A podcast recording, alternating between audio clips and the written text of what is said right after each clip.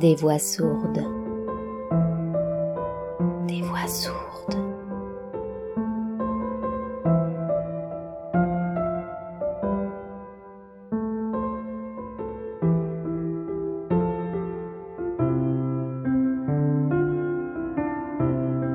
Il était une fois chanson douce.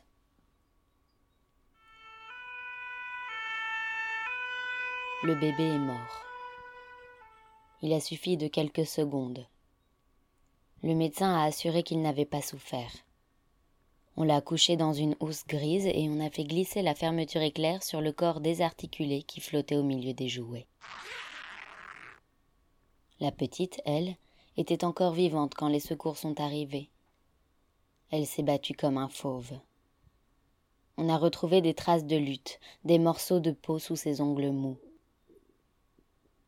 Dans l'ambulance qui l'a transportée à l'hôpital, elle était agitée, secouée de convulsions. Les yeux exorbités, elle semblait chercher de l'air. Sa gorge s'était emplie de sang. Ses poumons étaient perforés et sa tête avait violemment heurté la commode bleue. On a photographié la scène de crime. La police a relevé des empreintes et mesuré la superficie de la salle de bain et de la chambre d'enfant. Au sol, le tapis de princesse était imbibé de sang. La table allongée était à moitié renversée. Les jouets ont été emportés dans des sacs transparents et mis sous scellés. Même la commode bleue servira au procès. La mère était en état de choc. C'est ce qu'ont dit les pompiers, ce qu'ont répété les policiers, ce qu'ont écrit les journalistes. En entrant dans la chambre où gisaient ses enfants, elle a poussé un cri, un cri des profondeurs, un hurlement de louve. Les murs en ont tremblé. La nuit s'est abattue sur cette journée de mai. Elle a vomi et la police l'a découverte ainsi, ses vêtements souillés, accroupis dans la chambre, hoquetant comme une forcenée. Elle a hurlé à s'en déchirer les poumons. L'ambulancier a fait un signe discret de la tête. Ils l'ont relevé malgré sa résistance, ses coups de pied. Ils l'ont soulevé lentement et la gêne interne du SAMU lui a administré un calmant. C'était son premier mois de stage. L'autre aussi, il a fallu la sauver, avec autant de professionnalisme, avec objectivité. Elle n'a pas su mourir. La mort, elle n'a su que la donner. Elle s'est sectionné les deux poignets et s'est planté le couteau dans la gorge. Elle a perdu connaissance au pied du lit à barreaux. Ils l'ont redressée, ils ont pris son pouls et sa tension. Ils l'ont installé sur le brancard et la jeune stagiaire a tenu sa main appuyée sur son cou. Les voisins se sont réunis en bas de l'immeuble. Il y a surtout des femmes. C'est bientôt l'heure d'aller chercher les enfants à l'école. Elles regardent l'ambulance, les yeux gonflés de larmes. Elles pleurent et elles veulent savoir. Elles se mettent sur la pointe des pieds, essaient de distinguer ce qui se passe derrière le cordon de police à l'intérieur de l'ambulance qui démarre toute sirène hurlante. Elles se murmurent des informations à l'oreille. Déjà la rumeur court. Il est arrivé malheur aux enfants. C'est un bel immeuble de la rue d'Hauteville, dans le dixième arrondissement un immeuble où les voisins s'adressent sans se connaître des bonjours chaleureux. L'appartement des Massé se trouve au cinquième étage. C'est le plus petit appartement de la résidence. Paul et Myriam ont fait monter une cloison au milieu du salon à la naissance de leur second enfant. Ils dorment dans une pièce exiguë, entre la cuisine et la fenêtre qui donne sur la rue. Myriam aime les meubles chinés et les tapis berbères. Au mur, elle a accroché des estampes japonaises. Aujourd'hui, elle est rentrée plus tôt. Elle a écourté une réunion et reporté à demain l'étude d'un dossier. Assise sur le strapontin, dans la rame de la ligne 7, elle se disait qu'elle ferait une surprise aux enfants. En arrivant, elle s'est arrêtée à la boulangerie. Elle a acheté une baguette, un dessert pour les petits et un cake à l'orange pour la nounou. C'est son favori. Elle pensait les emmener au manège. Ils iraient ensemble faire les courses pour le dîner. Mila réclamerait un jouet, Adam sucerait un quignon de pain dans sa poussette. Adam est mort, Mila va succomber.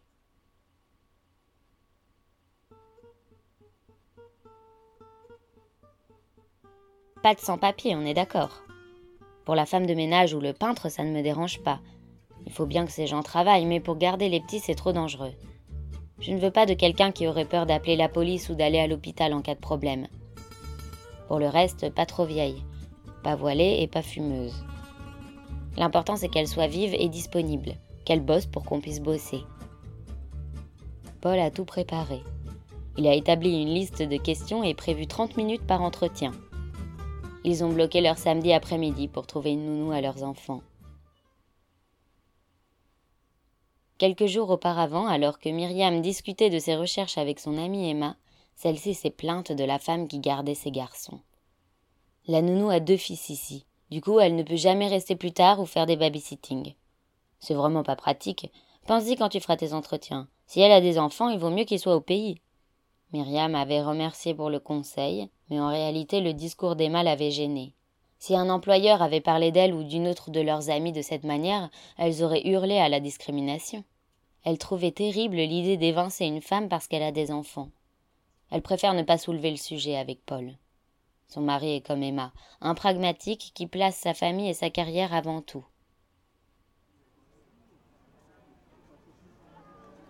Ce matin, ils ont fait le marché en famille, tous les quatre. Mila sur les épaules de Paul et Adam endormi dans sa poussette. Ils ont acheté des fleurs et maintenant ils rangent l'appartement. Ils ont envie de faire bonne figure devant les nounous qui vont défiler. Ils rassemblent les livres et les magazines qui traînent sur le sol, sous leur lit et jusque dans la salle de bain. Paul demande à Mila de ranger ses jouets dans de grands bacs en plastique. La petite fille refuse en pleurnichant et c'est lui qui finit par les empiler contre le mur. Il plie les vêtements des petits, change les draps des lits. Il nettoie, jette, cherche désespérément à aérer cet appartement où ils étouffent. Il voudrait qu'elle voie qu'ils sont des gens bien, des gens sérieux et ordonnés, qui tentent d'offrir à leurs enfants ce qu'il y a de meilleur. Qu'elle comprenne qu'ils sont les patrons. Mila et Adam font la sieste. Myriam et Paul sont assis au bord de leur lit, anxieux et gênés. Ils n'ont jamais confié leurs enfants à personne. Myriam finissait ses études de droit quand elle est tombée enceinte de Mila. Elle a obtenu son diplôme deux semaines avant son accouchement. Paul multipliait les stages, plein de cet optimisme qui a séduit Myriam quand elle l'a rencontré. Il était sûr de pouvoir travailler pour deux. Certain de faire carrière dans la production musicale malgré la crise et les restrictions de budget. Mila était un bébé fragile, irritable, qui pleurait sans cesse. Elle ne grossissait pas, refusait le sein de sa mère et les biberons que son père préparait. Penchée au-dessus du berceau, Myriam en avait oublié jusqu'à l'existence du monde extérieur. Ses ambitions se limitaient à faire prendre quelques grammes à cette fillette chétive et criarde. Les mois passaient sans qu'elle s'en rende compte. Paul et elle ne se séparaient jamais de Mila. Ils faisaient semblant de ne pas voir que leurs amis s'en agaçaient et disaient derrière leur dos qu'un bébé n'a pas sa place dans un bar ou sur la banquette d'un restaurant. Mais Myriam refusait absolument d'entendre parler d'une babysitter. Elle seule était capable de répondre aux besoins de sa fille. Mila avait à peine un an et demi quand Myriam est tombée à nouveau enceinte. Elle a toujours prétendu que c'était un accident. La pilule, ce n'est jamais du cent pour cent disait-elle en riant devant ses amis. En réalité, elle avait prémédité cette grossesse. Adam a été une excuse pour ne pas quitter la douceur du foyer. Paul n'a émis aucune réserve. Il venait d'être engagé comme assistant son dans un studio renommé où il passait ses journées et ses nuits, otage des caprices des artistes et de leur emploi du temps. Sa femme paraissait s'épanouir dans cette maternité animale. Cette vie de cocon loin du monde et des autres les protégeait de tout. Et puis le temps a commencé à paraître long. La parfaite mécanique familiale s'est enrayée. Les parents de Paul, qui avaient pris l'habitude de les aider à la naissance de la petite, ont passé de plus en plus de temps dans leur maison de campagne, où ils avaient entrepris d'importants travaux. Un mois avant l'accouchement de Myriam, ils ont organisé un voyage de trois semaines en Asie et n'ont prévenu Paul qu'au dernier moment. Il s'en est offusqué, se plaignant à Myriam de l'égoïsme de ses parents, de leur légèreté mais Myriam était soulagée. Elle ne supportait pas d'avoir Sylvie dans les pattes. Elle écoutait en souriant les conseils de sa belle-mère, ravalait sa salive quand elle la voyait fouiller dans le frigidaire et critiquer les aliments qui s'y trouvaient. Sylvie achetait des salades issues de l'agriculture biologique. Elle préparait le repas de Mila mais laissait la cuisine dans un désordre immonde. Myriam et elle n'étaient jamais d'accord sur rien, et il régnait dans l'appartement un malaise compact, bouillonnant, qui menaçait à chaque seconde de virer au pugilat. Laisse tes parents vivre, ils ont raison d'en profiter maintenant qu'ils sont libres, avait fini par dire Myriam à Paul. Elle ne mesurait pas l'ampleur de ce qui s'annonçait. Avec deux enfants, tout est devenu plus compliqué. Faire les courses, donner le bain, aller chez le médecin, faire le ménage. Les factures se sont accumulées. Myriam s'est assombrie. Elle s'est mise à détester les sorties au parc. Les journées d'hiver lui ont paru interminables, les caprices de Mila l'insupportaient, les premiers babillements d'Adam lui étaient indifférents. Elle ressentait chaque jour un peu plus le besoin de marcher seule, et avait envie de hurler comme une folle dans la rue. Il me dévore vivante, se disait-elle parfois. Elle était jalouse de son mari. Le soir, elle l'attendait fébrilement derrière la porte. Elle passait une heure à se plaindre des cris des enfants, de la taille de l'appartement, de son absence de loisirs. Quand elle le laissait parler et qu'il racontait les séances d'enregistrement épiques d'un groupe de hip-hop, elle lui crachait. Tu as de la chance. Il répliquait Non, c'est toi qui as de la chance. Je voudrais tellement les voir grandir. À ce jeu-là, il n'y avait jamais de gagnant. La nuit, Paul dormait à côté d'elle du sommeil lourd de celui qui a travaillé toute la journée et qui mérite un bon repos. Elle se laissait ronger par l'aigreur et les regrets, elle pensait aux efforts qu'elle avait faits pour finir ses études, malgré le manque d'argent et de soutien parental, à la joie qu'elle avait ressentie en étant reçue au barreau, à la première fois qu'elle avait porté la robe d'avocat et que Paul l'avait photographiée devant la porte de leur immeuble, fière et souriante. Pendant des mois, elle a fait semblant de supporter la situation.